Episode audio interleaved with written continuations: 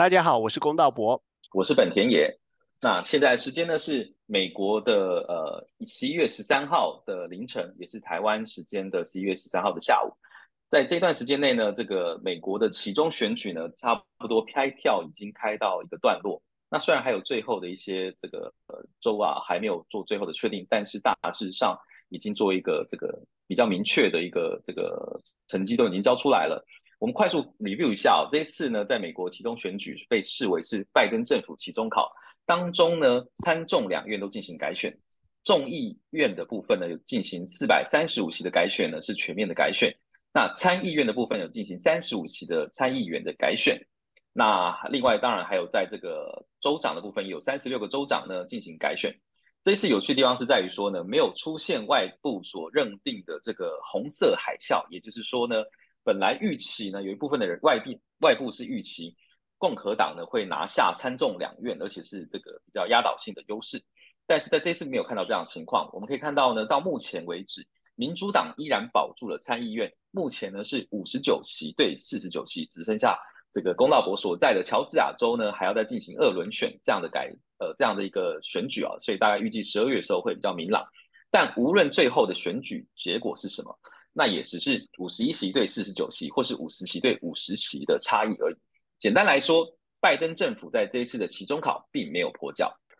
那参议院是如此，在众议院的部分呢，目前的议长 Pelosi 应该确定会卸任，没办法延续议长，而新任的议长应该会是共和党的麦考席。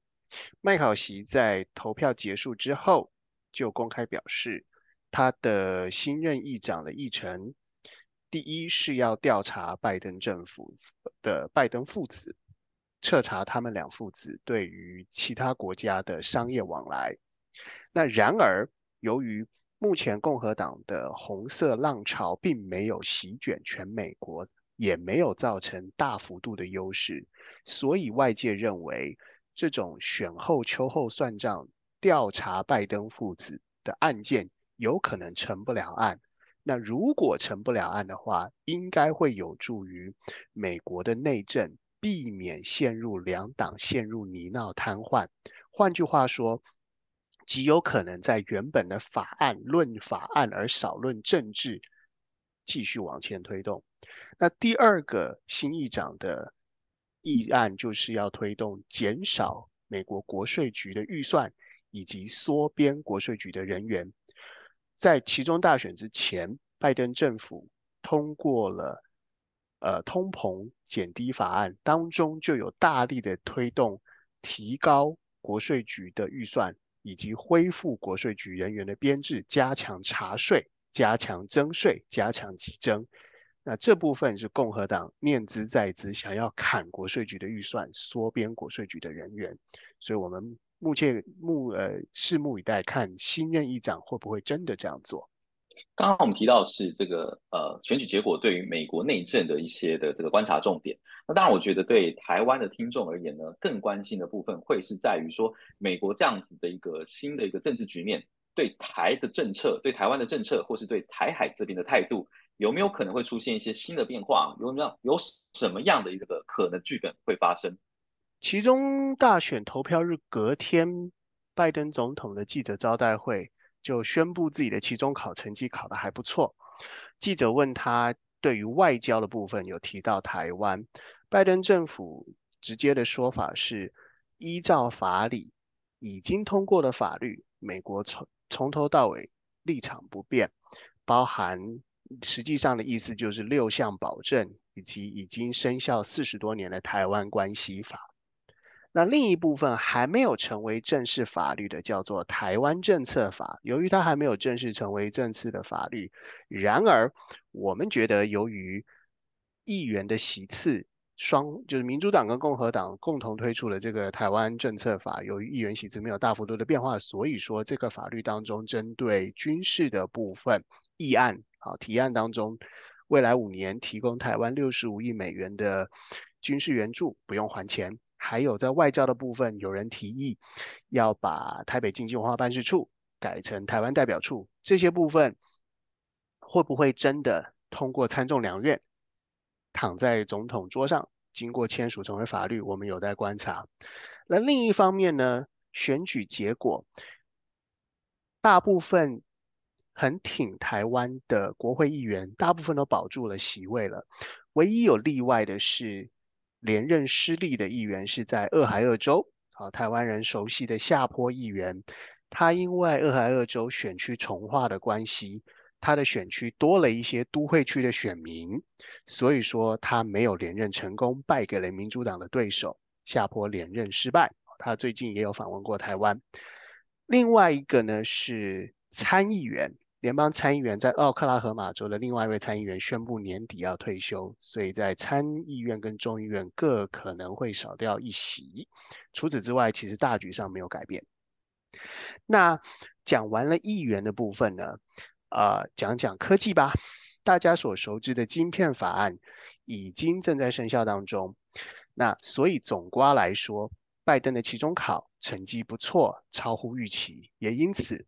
在记者会上，拜登说他在未来的两年任未来两年的任期当中，要继续推动他的主轴，也就是保障堕胎权、管制枪支、推动再生能源等等的。另外还有一个值得观察的重点呢，其实是在于说这一次的呃参众两院呢，有可能会是变成呃一民主党跟共和党各领导一个院。那在这样的一个情况之下呢，其实华尔街普遍认为呢，对于这个金融市场来讲是一件好事。所以我们可以看到，在这个最近的这个美股跟美元的表呃美股的表现上面呢，其实就有出现很大的反应哦。什么意思呢？美股呢最近是呈现一个非常剧烈幅度的一个反弹坡。那为什么会这样子呢？按照华尔街解释，就是因为在这个过去的经验里面，当呃参众两院是不同的党派在所领导的时候呢，就不容易呃因为要妥协关系，就不容易产生一些呃充满这个争议性或者是一些出乎意料的一些政策法案会被通过。那代表说接下来至少两年内呃会通过的法案。应该都是属于市场可以可以被市场所预期的法案，这样情之下呢，就让这个金融市场不确定性因素是下滑嘛。那投资最讨厌就是不确定因素，所以呢，在这样一个呃有利的利多的方式呃产生的情况之下呢，美股就最近出现了一个很大幅度的上涨。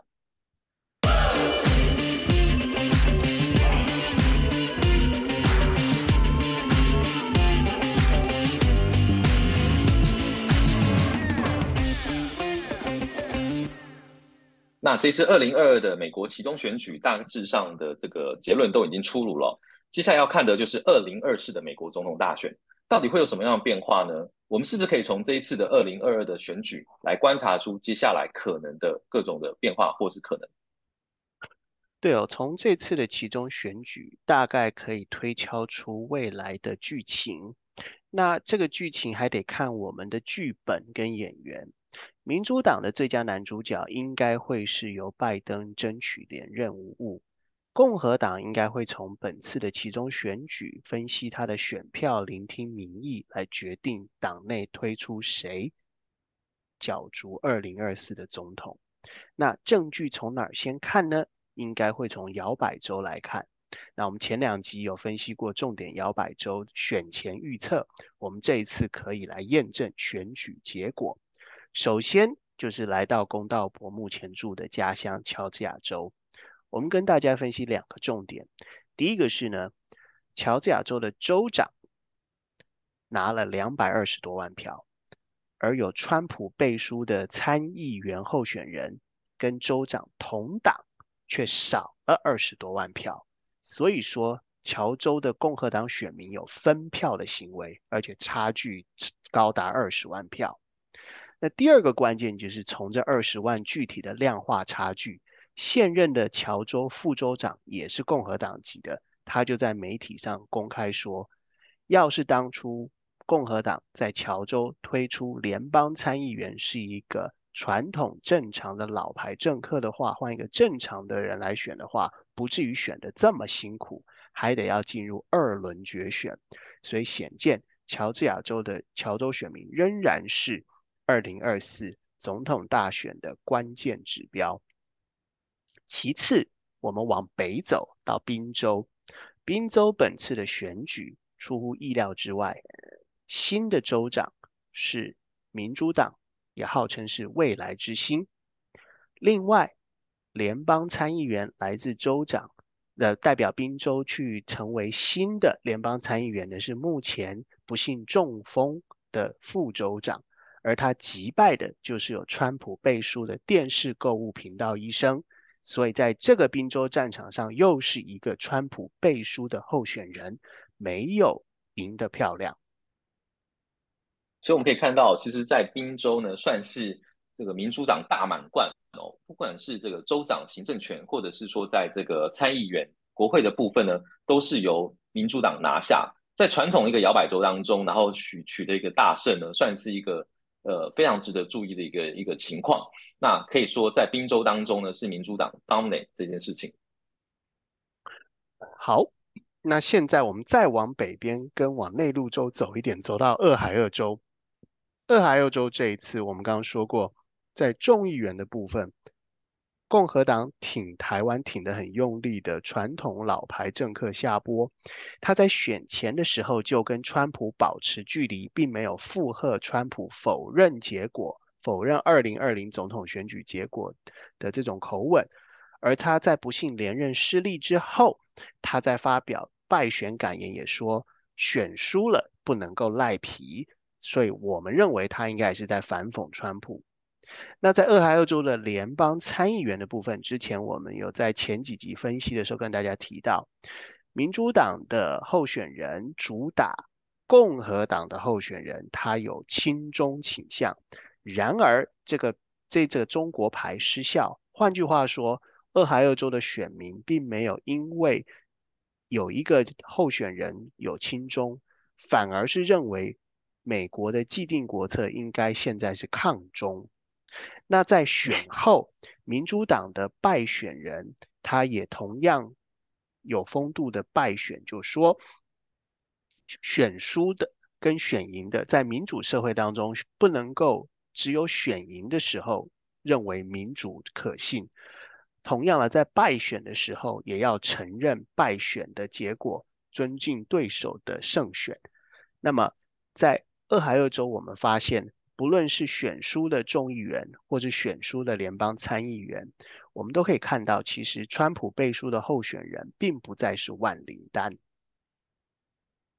好，所以说现在到目分析到目前为止哦，我们看到都是这个摇摆州的情况，这也是在我们前两集当中有做一个深度的分析。不过这次最有趣的地方是在于说，虽然不是摇摆州，有一个州不是摇摆州，但是它却因为一个这一次的选举结果。一举成为二零二四总统大学的一个观察重点。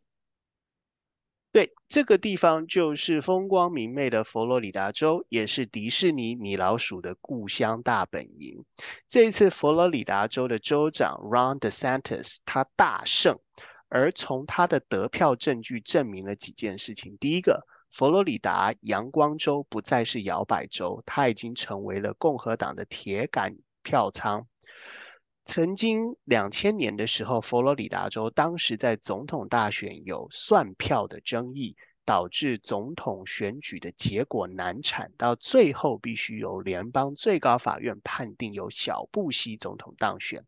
经过二十二年之后，佛罗里达州已经变成了共和党的铁票仓。那么，由于现任的共和党在寻求连任的州长，他这一次连任的时候。赢了对手超过百分之二十的选票，比他第一次上台的时候成长了将近百分之十八到十九，所以说他成为新的政治明星。同时，他的票仓最大的斩获是来自于佛罗里达州里面保守的古巴裔选民以及其他的保守派的拉丁选票，导致了 Ron DeSantis 他极有可能会代表共和党。角逐二零二四年的总统大位，这个结果如何？我们拭目以待。其实我觉得，对于这个共和党来说，是一个非常有趣的情况，因为我们刚刚提到这个州长，他已经成为新的政治明星嘛。但是在共和党里面，一直都有这个川普这样的一个，大家都提到说，川普会不会卷土重来啊？他有意再战江湖嘛？那这样看起来，似乎就是出现两颗太阳啊。我就蛮好奇说，那共和党接下来会会是是一个什么样的一个走势啊？的确有可能的剧本哦，就是在共和党的总统党内初选的时候，就要看川粉的投票率。如果这些川粉的投票率全部集中给川普的话，他就有机会从头再起。但另外一个变数则是共和党其他有意成为总统的候选人，他们有没有分散掉不是川粉剩下来的票源？所以到最后就是计算票数。另外一个变数则是，由于川普目前仍然有案在身，呃，他把白宫的机密文件档案带回家。那如果说顺利，如果说司法部门配合检调单位，最后能够定罪的话，那川普也就不用选了。如果是后者的情况的话，大家就也不用担心川普本身的变数。以上呢是我们这一集的，二零二二呃美国其中选举呢，我们做的一个简单的初步分析。那快速 review 一下我们这一次的这个重点哦。第一个是并没有如外界所预期发生的这个红色海啸，是由民主党呢跟共和党呢。分别领导参议院跟众议院，那产生这个国会分治情况呢，就会导致这个呃接下来的这个美国政府的政策呢，不会出现大幅的这个意外的情况哦。那对于台湾的听众最关心的，当然可能是对台的政策或是台海这边的态度哦。那从呃白宫的记者会来看呢，美国对于台湾的这个军事承诺六项保证，以及台湾关系法呢，会预继续的维持。那甚至对台湾可能还有一个更友善的台湾政策法。也可能因此呢不会被搁置，它有可能会在这个参众两院这个审核的过程当中，那有可能会继续往前，这是对台湾相对更友善的一个法案。那第三件事情呢，就是说对于二零二四的这个美国总统大选呢，呃，大致上也比较有一个端倪可以去观察了。民主党呢会由拜登担任这个新的这个二零二四的这个总统候选人哦。那共和党这个部分还未定，因为可能会由川普或是有佛州州长的二选一当中呢，有可能会出来出来担任这个共和党的这个总统候选人。所以呢，这是以上我们对于二零二二的这个其中选举分析所带来的一些结论。如果你也喜欢我们这一集的节目呢，就请不吝跟我们呃反映说你想对于这次的评论是如何。那如果说喜欢我们的话，也不请不吝按确订订阅 跟小铃铛，到底有没有小铃铛？我也不知道。反正就是留言、按赞、分享。